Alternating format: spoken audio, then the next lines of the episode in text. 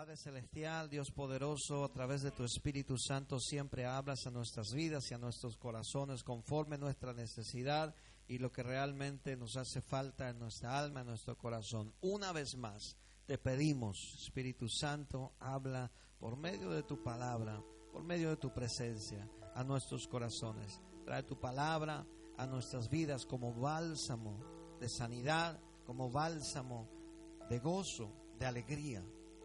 Esa palabra nos pueda animar, fortalecer. En el nombre de Jesús, el tiempo es de Dios, en las manos de tu Espíritu Santo. Amén. Amén. Quiero que abra su Biblia conmigo en el libro de San Marcos, capítulo 2.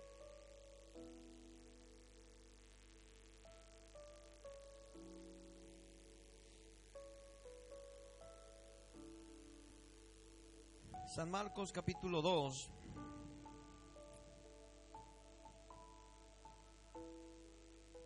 Versículo 1 en adelante. ¿Lo tiene? Amén. Y leemos ahí, del versículo 1 en adelante, dice, entró Jesús otra vez en Capernaum, después de algunos días, y se oyó que estaba en casa. E inmediatamente se juntaron muchos de manera que ya no cabían ni aún a la puerta, y les predicaba la palabra. Entonces vinieron a él trayendo un paralítico que era cargado por cuatro, y como no podían acercarse a él a causa de la multitud, descubrieron el techo de donde estaba, y haciendo una abertura, bajaron el techo en que yacía el paralítico. Al ver Jesús la fe de ellos, dijo al paralítico, Hijo, tus pecados te son perdonados. Estaban allí sentados algunos de los escribas, los cuales avilaban en sus corazones. ¿Por qué habla este así? Blasfemias dice, ¿quién puede perdonar pecados sino solo Dios? Y conociendo luego Jesús en su espíritu que cavilaban de esta manera dentro de sí mismos, les dijo, ¿Por qué caviláis así en vuestros corazones? ¿Qué es más fácil decir al paralítico, tus pecados te son perdonados o decirle, levántate, toma tu lecho y anda? Pues para que sepáis que el Hijo de Dios, el Hijo del Hombre, tiene potestad en la tierra para perdonar pecados, dijo al paralítico, a ti te digo, levántate, toma tu lecho y vete a tu casa. Entonces, él se levantó enseguida y tomando su lecho salió delante de todos, de manera que todos se asombraron y glorificaron a Dios diciendo, nunca hemos visto tal cosa. Amén. Esta palabra del Señor que muchas veces la hemos leído y las hemos, la, la hemos predicado, traía a mi, a mi memoria que todos necesitamos de Dios y hay muchas gentes afuera, mucha gente que necesita más o menos, tal vez, yo no lo sé. Pero el hecho es que mucha gente te dice a ti, me dice a mí, estoy mal, necesito ir a la iglesia, pero no viene, ¿no es cierto? Me dice a ti, me dice a mí, estoy con necesidades, pero no se acerca a Dios te llama y te dice, ¿cómo estás? Siempre te vas a la iglesia. Sí, estoy. ¿Qué hora tienen los cultos? Los domingos, las nueve. El domingo nos vemos, Dios mediante. Estoy necesitando. Y le alentamos y le decimos, vamos, ven. Pero llega el domingo y no lo vemos. No sé si solamente a mí me ha pasado.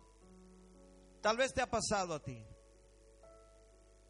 Y entonces me pongo a pensar en la situación de este paralítico que también tenía una gran necesidad de ser sanado, de ser liberado y de ser restaurado. Y me pongo a pensar en los amigos de este paralítico que hicieron lo imposible por traerlo a Jesús.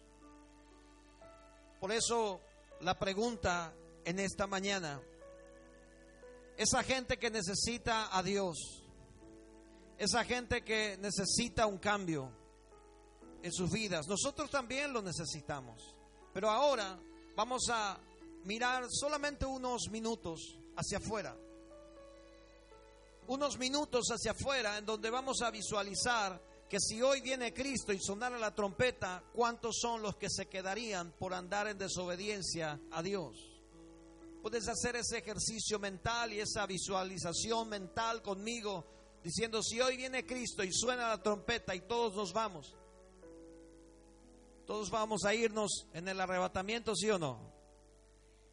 Los que no, vengan acá, vamos a orar después y los liberamos, ¿sí? Les confirmamos. Lo que te digo es que sacando los ojos de nuestras necesidades, mirando a las necesidades de las siguientes personas que están rodeando nuestra vida y nuestra familia y con quienes compartimos algunas veces en el día, empezamos a mirar que si hoy viene Cristo, tal vez ellos no irían al cielo por la manera en que están viviendo. Tú y yo no somos jueces de nadie. Solamente aplicamos lo que dice la palabra. Solamente aplicamos lo que dice la Biblia y la Biblia dice en Apocalipsis que los fornicarios, los adúlteros, los hechiceros, los santeros estarán fuera del reino de Dios. Eso dice la Biblia. Así que no por eso somos jueces de nadie, solamente decimos que toda persona que está practicando brujería, hechicería, santería, o vive en adulterio, o vive en fornicación, no irá al cielo. Eso dice la Biblia. Así que si hay personas a nuestro alrededor necesitando, ¿quién lo hará? ¿Quién hará lo que estos amigos hicieron? ¿Quién lo hará? ¿Quién lo puede hacer? Y ahí surge esta pregunta en mi corazón. ¿Por qué la gente no viene a Dios? ¿Sabe su necesidad? ¿Sabe lo que le está pasando? ¿Sabe que si camina en esta manera, en esta forma, tiene maldiciones aseguradas? Porque alguna vez estuvo en la iglesia, o porque alguna vez le predicaron bien, o porque alguna vez estuvo comprometido con Dios y ahora ya no lo está y sabe que no está bien lo que está haciendo, pero aún así no lo vemos acercarse a Dios. ¿Por qué? Y permítame formularle algunas, algunos tal vez. Tal vez sientan temor al llegar a la iglesia después de mucho tiempo, miedo al que dirán. Como Nicodemo tenía miedo de lo que la gente iba a pensar de él cuando creía en Jesús, así que fue a Jesús siendo de noche, no quería que nadie le vea, porque era el principal de la sinagoga. Así que tal vez mucha gente tiene miedo de venir a la iglesia o ir a la célula o lo que sea por miedo al que dirán. Tal vez sientan temor de Dios o vergüenza por el pecado que cometieron. Y como Adán y Eva están tratando de esconderse tras los arbustos. Y los arbustos son el trabajo, las actividades, las cosas que están haciendo. Y se esconden tras esos arbustos porque tienen vergüenza de Dios, porque saben que están en pecado.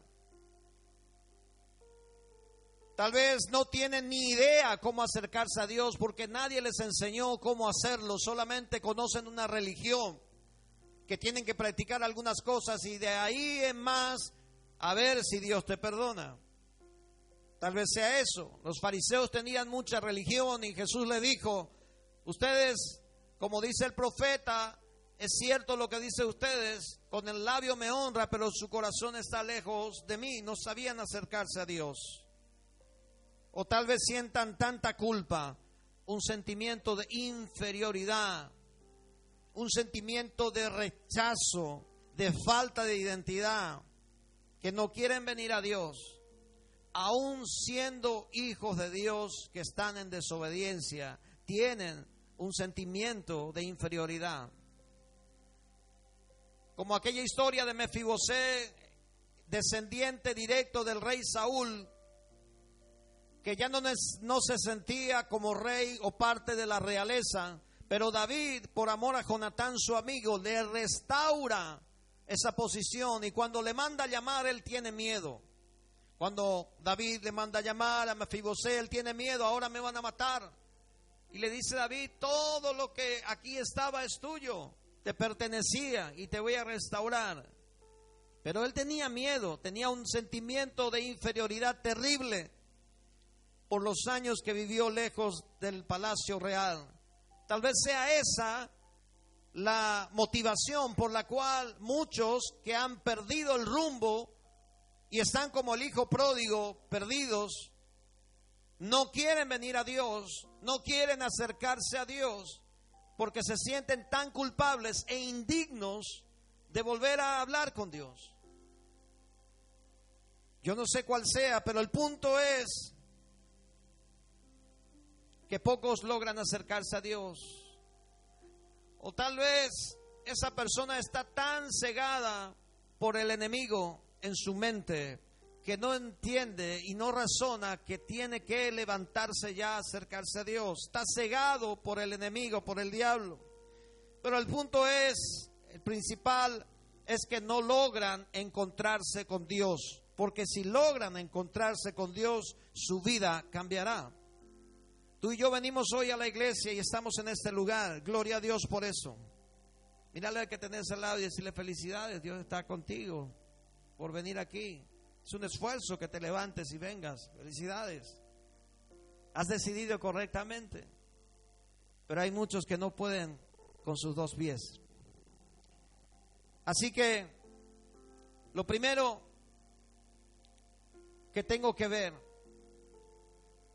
es que alguien tiene que hacer algo. La pregunta era quién lo hará. El primer punto, alguien tiene que hacerlo. Porque esa gente no va a venir sin ayuda. Los amigos de este paralítico conocían a Jesús.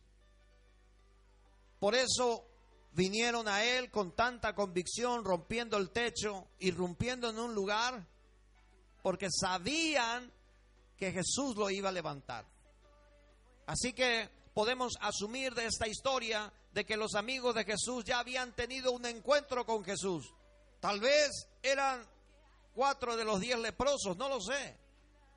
Tal vez eran algunos que recibieron sanidad o vieron milagros de sanidad. Pero sí podemos ver que ellos sí tenían fe. Y ellos le trajeron al paralítico. Por eso dice este texto, al ver Jesús la fe de ellos, le dijo al paralítico, tus pecados te son perdonados. Se dirige al paralítico afirmándole y diciéndole, te perdono, eres libre. El paralítico, como muchos de los que están afuera, tienen sentimiento de culpa, de inferioridad, están cegados y consumidos por el pecado y no quieren venir a Dios y tienen que ser traídos por alguien. Y ese alguien tiene que aparecer. No todas las personas que están sin Dios afuera, en pecados, en necesidades o enfermedades, es porque desean estar de esa manera, porque les gusta estar de esa manera. Muchos necesitan que alguien haga algo por ellos, que tenga más fe que ellos. Yo tengo más fe. Así que yo le digo, vamos. No, pero yo no sé. Vamos, yo sé que Dios te va a sanar. Imagínense por un ratito conmigo los cuatro amigos convenciéndole al paralítico, diciéndole, vamos, yo te voy a llevar. No, pero yo no tengo, mía, mi, mi lecho está muy sucio.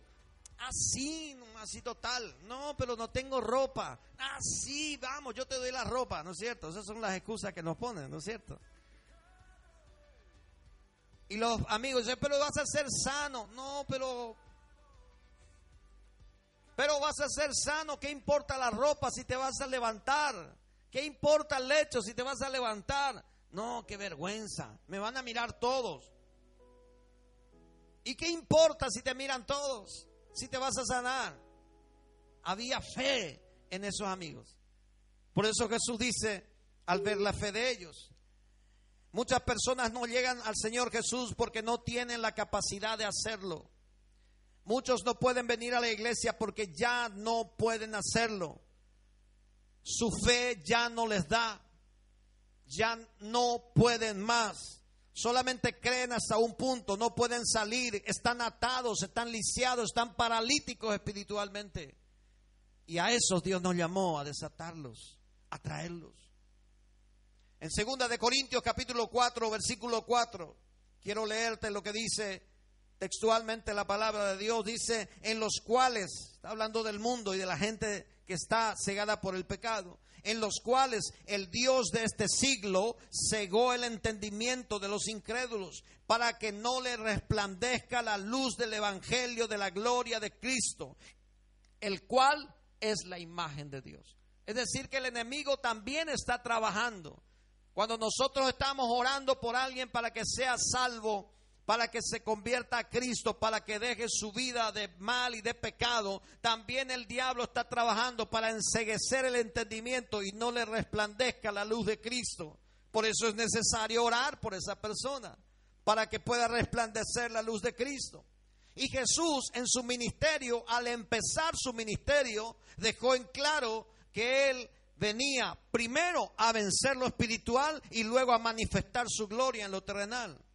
Lucas 4, 18 dice, el Señor ha puesto sobre mí su espíritu, porque me escogió Dios para anunciar las buenas nuevas a los pobres. Me envió a contarle a los prisioneros que serán liberados, a contarle a los ciegos que verán de nuevo y a liberar a los oprimidos. Por esta razón es importante la visita de un cristiano en una casa. Por esta razón es importante una célula en un barrio. Porque cuando hay unción sobre la persona, no solo está para predicar la palabra, sino también para liberar a los oprimidos, para desatar a los que están atados. Y eso hace por medio de la oración, por medio de nuestra comunión con Dios. Jesús vino a pelear la batalla y al primero que venció fue a Satanás en los 40 días de ayuno y de oración. Lo venció. Y él mismo dijo que no se puede echar fuera a nadie si no hay uno más fuerte. Dice él, cuando viene el hombre más fuerte, le quita todo lo que posee, lo ata y toma el botín, hablando de la liberación. La liberación, la sanidad, esa libertad en Cristo. Hay una guerra espiritual detrás de esa persona. Hay gente que se convierte a Cristo y viene a la iglesia y empieza a tener luchas espirituales tremendas. Y la respuesta es porque Dios te quiere salvo, te quiere con su presencia, pero el enemigo no quiere que vengas. La respuesta es que hay una lucha espiritual. Está tratando el diablo, el enemigo, de hacerte retroceder. Por eso necesitamos seguir orando, seguir predicando y ponernos nosotros a hacernos esa pregunta, ¿quién lo va a hacer? ¿Quién va a salvar a tu vecino? ¿Quién va a salvar a tu pariente? ¿Quién va a salvar a tu amigo? ¿Quién lo hará? ¿Quién lo hará? Y esa pregunta me confronta Santiago capítulo 5, versículo 20 dice, sepa que el que haga volver al pecador del error de su camino, salvará de la muerte un alma. Es decir, el pecador está destinado a la muerte eterna y cubrirá multitud de pecados del pecador, no suyos. Entonces, cuando tú y yo actuamos y alguien dice, está bien, yo me voy a arrepentir y voy a seguir lo que me estás diciendo. La Biblia dice aquí de que estamos salvando de la muerte un alma. ¿Acaso hay algo mayor que podamos hacer en la vida de eso? Por eso dijo Jesús, ¿de qué le sirve al hombre ganar todo el mundo si perdiere su alma? Lo más valioso que tenemos es el alma. Así que si salvas el alma de una persona, wow, eso es lo más valioso en la eternidad. Puedes ganar todo el dinero del mundo que quieras o que puedas, pero nada se compara al valor de un alma. ¿Por qué? Porque Jesús dio la sangre suya por el alma. Así que no tiene valor, no tiene precio. Es invaluable, no se puede comprar. Nosotros no lo podemos comprar porque valió la sangre justa del Cordero de Dios, eso valió el alma. Y cuando yo colaboro para salvar de la muerte un alma, estoy colaborando en algo valioso y eterno. ¿Quieres hacer algo trascendente en tu vida? Salva un alma. ¿Quieres hacer algo maravilloso y trascendente por la eternidad? Salva un alma. Porque eso trasciende por la eternidad. Alguien lo tiene que hacer. Tal vez no te digan nunca, cuando tú insistes, cuando envías mensajes, ya sea por WhatsApp o por lo medio que sea, invitándole a la iglesia, invitándole a la célula, enviándole versículos bíblicos, llamándole a preguntar cómo estás. Tal vez nunca te digan esto. Nunca te digan que tú eres la única persona que se preocupa en verdad por él o por ella. Pero es verdad, ellos lo saben. Y en cualquier momento esa semilla sembrada fructificará. Ten paciencia, porque esa semilla que es sembrada, que es la palabra de Dios, hará lo que Dios envió para hacer. Nuestro trabajo es seguir sembrando. ¿Podrás salvar a alguien hoy? ¿Podrás salvar a alguien esta semana?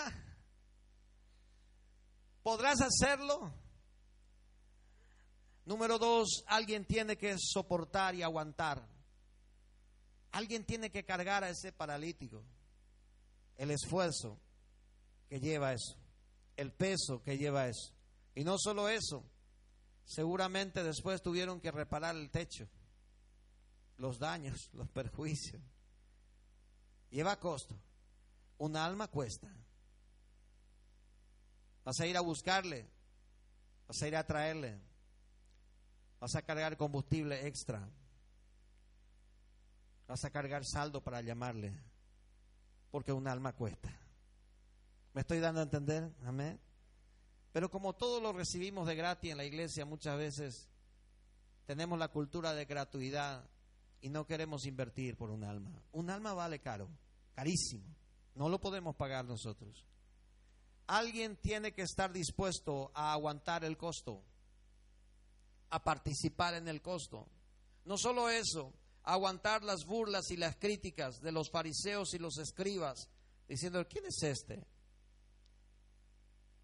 ¿Quién es este? Imagínese, póngase a pensar ese lugar, ese momento lleno de personas, fariseos, escribas, observando a Jesús, criticándole, y Jesús confrontándole y diciéndole, levántate y anda, y el paralítico se levanta y se va, se escandalizan. Y luego los amigos salen. Yo me imagino, si yo fuera un fariseo, a quien es confrontado, Jesús me confronta, yo le tomaría a uno de los cuatro y le diría, ¿qué es lo que hicieron? ¿Por qué le trajeron aquí? ¿Por qué hicieron eso? Porque quedaron en vergüenza los, los fariseos, ¿no es cierto? Quedaron avergonzados. Frente a sus narices Jesús estaba sanando y perdonando pecados y ellos no podían hacer nada. Porque la religión solamente busca créditos. La religión solamente va a buscar nombre y crédito que le des. Pero la relación con Dios trae una verdadera sanidad y convicción y no está tras los créditos. No está tras decirle que yo te prediqué. No, la religión hace eso. Pero la relación no dice decirle que yo te prediqué. Decirle que yo le gané para Cristo. Tú no ganaste nada tú predicaste y ayudaste a salvar un alma, pero el que ganó esa alma de la muerte es la sangre de Cristo Jesús. Yo soy un colaborador de Cristo. Así que yo no salvé ningún alma. Jesús murió por todas las almas. Pero si yo voy a ayudar, como dice la palabra de Dios, ayuda a salvar de la muerte a un alma, lo voy a hacer. El que pagó por esa alma es Jesús, con su sangre. Yo voy a ayudar a que venga Jesús. Y tú y yo lo tenemos que hacer. Alguien tiene que aguantar el costo. Alguien tiene que invertir esfuerzo, oración. Alguien tiene que soportar las burlas. Alguien tiene que enseñarle a esa nueva criatura que van a venir los fariseos y los escribas, los amigos de antes, a decirle, ¿es cierto que ahora te vas a la iglesia con el hermano allá fulano? Y él tiene que aguantar eso. Y él tiene que aguantar esa nueva criatura en Cristo que fue soltada de esa parálisis espiritual. Tiene que aguantar esos embates del enemigo que van a venir, le van a decir, queríamos festejar tu cumpleaños en la casa de fulano, pero me contaron que ahora ni de cosas religioso, ¿es cierto? Y él tiene que aguantar eso. ¿Y quién tiene que estar ahí? Los amigos que tienen más fe que él. Y decirle, tranquilo, eso es normal, así va a ser. Pero algunas veces queremos traerle a Cristo a la persona, hacerle nacer de nuevo. Ya, pues, Le dejamos. Eso es como si fuera que traemos una criatura al mundo y le dejamos morir asfixiado. No le damos teté, no le damos nada. Por inanición se muere. Porque necesita alguien que le mentoree, que le tutoree, ¿verdad? Si le trajiste a la iglesia, pues vas a tener que aguantar un poquitito con él, seis meses, ocho meses. Se bautiza y luego vamos caminando con Cristo. Ya ese, ¿verdad? ¿Hasta qué? Hasta que él o ella empiece a caminar con Cristo también y pueda hacer lo mismo por otros. Pero eso nadie nos dice. Pensamos que viene a Cristo, Cristo en su vida y después que se vire Él. Ya tiene a Cristo. Yo ya hice mi parte. Hiciste una parte que dejaste morir enseguida. Plantaste una flor y no lo regaste. Hiciste un jardín y no lo cuidaste. La semilla de la palabra fructificó y dejaste que las pasiones de la vida puedan ahogar esa palabra. No la cuidaste. Vuelvo a preguntar, ¿quién lo hará? Alguien tiene que aguantar eso. Alguien tiene que estar dispuesto. Esa es la etapa en donde estamos dispuestos a aguantar. Primera de Tesalonicenses capítulo 2, versículo 4. Dice la palabra, sino que según fuimos aprobados por Dios para que se nos confiase el Evangelio, fíjense qué es lo que no se confió. No se nos confió otras cosas que sí nos gustaría, sino se nos confió el Evangelio. Así hablamos, no como para agradar a los hombres, sino a Dios que aprueba nuestros corazones. Y esta es la gran predicación que hoy queremos hacer. Queremos agradar a los hombres. Pero lastimosamente tu predicación ni la mía no agrada a los hombres de este mundo que aman los placeres de este mundo. Tu predicación y mi predicación agrada a Dios y convierte el alma del pecador. Esa es la realidad. El discipulado que nosotros debemos hacer con la persona es un mandato. Jesús dijo, Mateo 28, 19, ir y hacer discípulos, enseñándoles que guarden todas estas cosas, como os he mandado, bautizándoles en el nombre del Padre, del Hijo y del Espíritu Santo. Entonces, si nosotros hacemos eso, estamos obedeciendo a Jesús. Ahora, si no hacemos eso, la pregunta inmediatamente es qué estamos haciendo. ¿Qué estoy haciendo? Entonces, Hechos capítulo 8, versículo 4 dice, pero los que fueron esparcidos iban por todas partes anunciando el Evangelio. Ellos estaban así como nosotros, tal cual estamos nosotros ahora en Jerusalén. Vino el Pentecostés, estaban todos felices y contentos hablando en lengua todos los días. Se reunían, cantaban, hambre, felices. Se levantaba el paralítico, se sanaban los enfermos por la sombra de Pedro. Espectacular, estaban en un avivamiento. Pero no era lo que Jesús le dijo. Jesús le dijo, y por todo el mundo y predicar el Evangelio. Así que Dios permite una persecución. Y cuando empieza la persecución, por los que fueron esparcidos, iban por toda parte del mundo anunciando el Evangelio. Y así fue que Felipe entró a Samaria y consternó Samaria y todos se convirtieron a Cristo. Y así fue que Dios empezó a usar la vida de cada uno. No esperes a que Dios te lleve al hospital enfermo para predicarle al que está al lado. No esperes a que Dios te meta en problemas para predicarle al que tiene problemas. No esperes a que Dios te mande al hospital. Y mi padre me dijo cuando estábamos en el hospital, cuando pasó un momento de enfermedad de corazón, la persona que estaba al lado se convirtió a Cristo, le predicamos. y aceptó a Cristo con todo su corazón porque hacía como ocho días que no dormía. Sintió alivio cuando oramos por él, entregó su vida. Y luego, a los pocos minutos, literalmente, no estoy mintiendo, ya era una persona de edad avanzada, literalmente a los pocos minutos se murió, se fue al cielo. Así que mi papá me dijo, hijo, ¿quién sabe si Dios no nos trajo aquí con mi problema del corazón para que se salve ese? Me dijo. Y yo le dije, está loco, no. Darte problema del corazón a vos para que se salve eso y mm, cuántos predicadores hay que hay por el alrededor. Pero si te pones a pensar, sí, porque si Dios envió a su Hijo unigénito para que muera en la cruz del Calvario por ti, por mí, ¿por qué no va a hacer algo así? Dios ama el alma. Dios ama. Dios permitió una persecución terrible para que ellos cumplieran el propósito y el llamado de Dios. En Marcos 16, 15 les dijo, ir por todo el mundo y predicar el Evangelio a toda criatura. El llamado tuyo y mío a pesar de que me duele decirte, pero no es sentarte aquí y volverte próspero. No, eso es una añadidura. El llamado tuyo y mío es salvar almas para Cristo. Así sea pariente, así sea amigo, así sea vecino, lo que sea. Quien sea que necesite de Dios, tenemos que hacer algo para salvar a esas personas.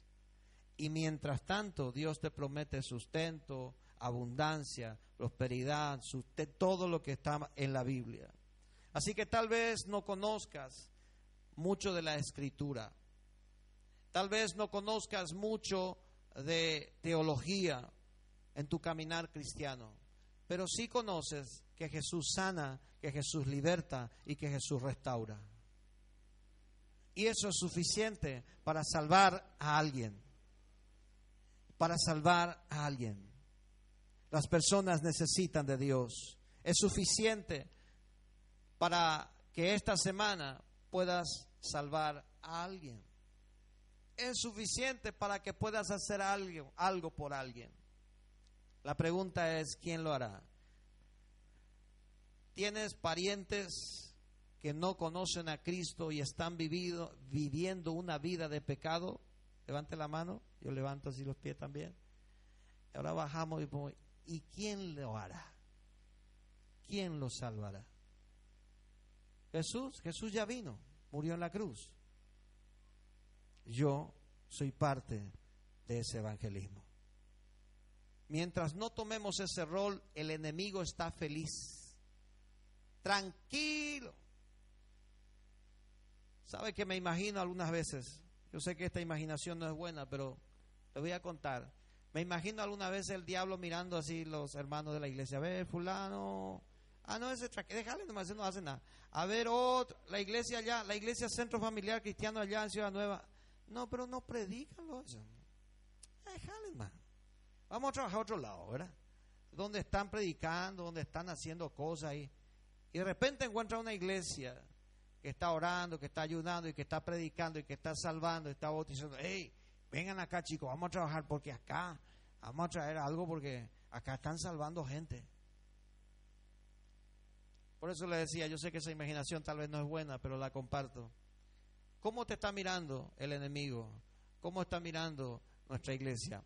Nuestra iglesia es una iglesia que tiene que salvar gente del infierno. Nuestra iglesia es una iglesia que va a salvar gente del infierno. ¿Cuántos me dicen amén? Entonces, si tienes fe en Jesucristo, que puede transformar, que puede liberar, que puede sanar, estás capacitado para ayudar. Esa excusa de que no, yo no conozco mucho de la Biblia, yo no sé predicar, yo no sé. Estos cuatro amigos, ¿qué es lo que sabían? No sabían nada, sabían que Jesús estaba allí, podía sanar, le llevaron junto a Jesús y Jesús le sanó. Al ver la fe de ellos, ya, se sanó. La mujer samaritana, ¿qué sabía? Aparte de tener cinco maridos, y vivir una vida descuidada. Que sabía nada. Lo único que sabía es que este que estaba hablando con ella probablemente era el Mesías. Y eso se fue a, a, Samaria a decir, el que encontré allá en el pozo de Jacob es el Mesías. Me dijo todo lo que yo he vivido y profetizó.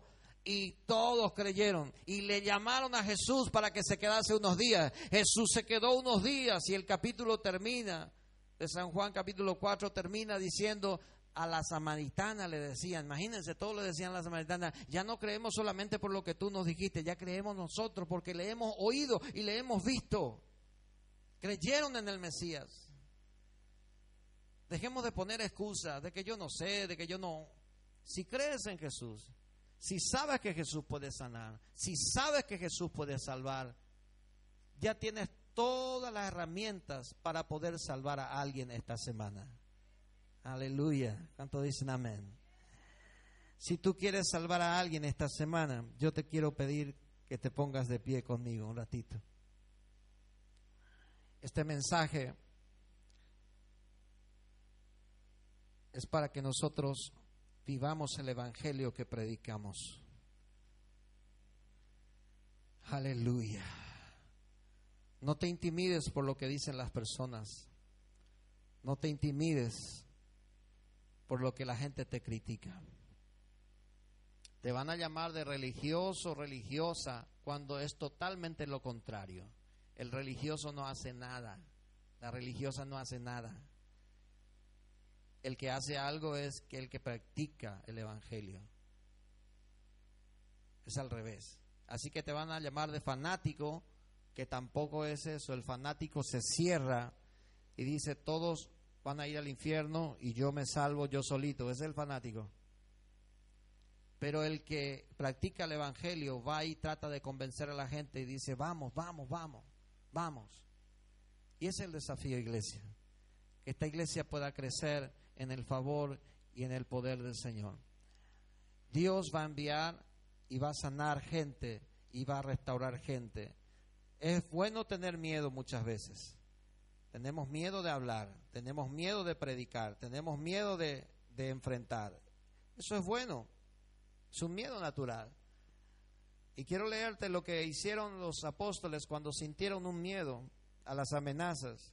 Ellos oraron y dijeron así, Señor, mira sus amenazas y concede a tus siervos que con todo denuedo hablen tu palabra.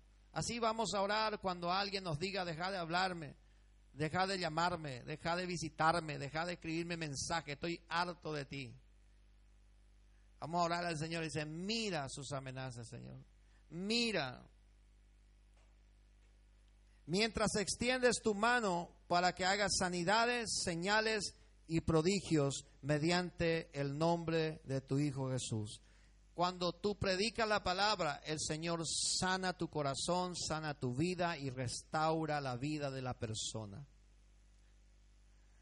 Cuando hubieron orado, dice el lugar en que ellos estaban congregados tembló y todos fueron llenos del Espíritu Santo y predicaron con denuedo la palabra de Dios. En esta mañana esa es mi oración. Levanta tu mano al cielo cerrando tus ojitos ahí a Dios y dile al Señor, ayúdame a esta, esta semana a salvar a alguien.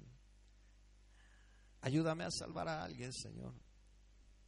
Señor, yo sé que si hoy tú vienes, yo me voy contigo, pero muchos de los que están allá afuera no irán. Porque la Biblia dice que no entran en el reino de Dios esa clase de personas. Dios, ayúdame. Yo quiero salvar. Yo quiero ayudar a salvar a alguien. Yo quiero ayudar a rescatar a alguien de la muerte segura. Yo voy a salvar a alguien ayudándole a entrar en la salvación. Yo voy a ayudar a alguien a que entre en Cristo y sea una nueva criatura. Oh, Señor, yo me niego a que tú envíes persecución o problemas para que yo levante la voz y predique. Yo voy a predicar ahora que es tiempo, ahora que es el momento.